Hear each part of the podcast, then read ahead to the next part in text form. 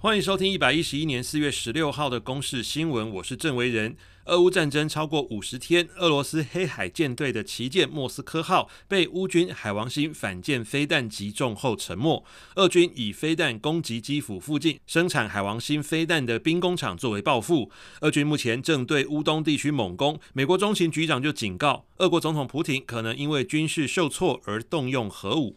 中国陕西省西安市因为出现五例非隔离管控的确诊，十五号晚间宣布，从十六号到十九号实行四天临时性管控措施，排查隐匿的感染源。西安去年十二月底因为 Delta 疫情封城，到今年一月二十四号才全面解封，总计封城长达三十二天。封城期间，官方强制集中隔离近五万人，规模甚至超过二零二零年武汉封城，引发许多民怨。西安市疫情防控指挥部在十五号晚间突然宣布，从十六号开始实行四天的临时性管控措施，要争取早日实现社会面动态清零。官方宣布消息后，许多西安网友不禁大呼“又来了”，抱怨疫情反复，质疑管控措施要怎么去上班。关心国内疫情，新冠本土确诊破千例，十五号新增一千两百零九例，再创疫情以来单日新高。指挥官陈时中坦言，病例破百万例也不是不可能，现阶段要把疫苗、药物、轻症分流等减灾措施做好。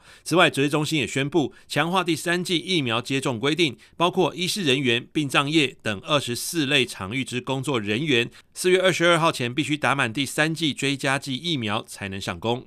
以上是四月十六号公示为您提供的新闻。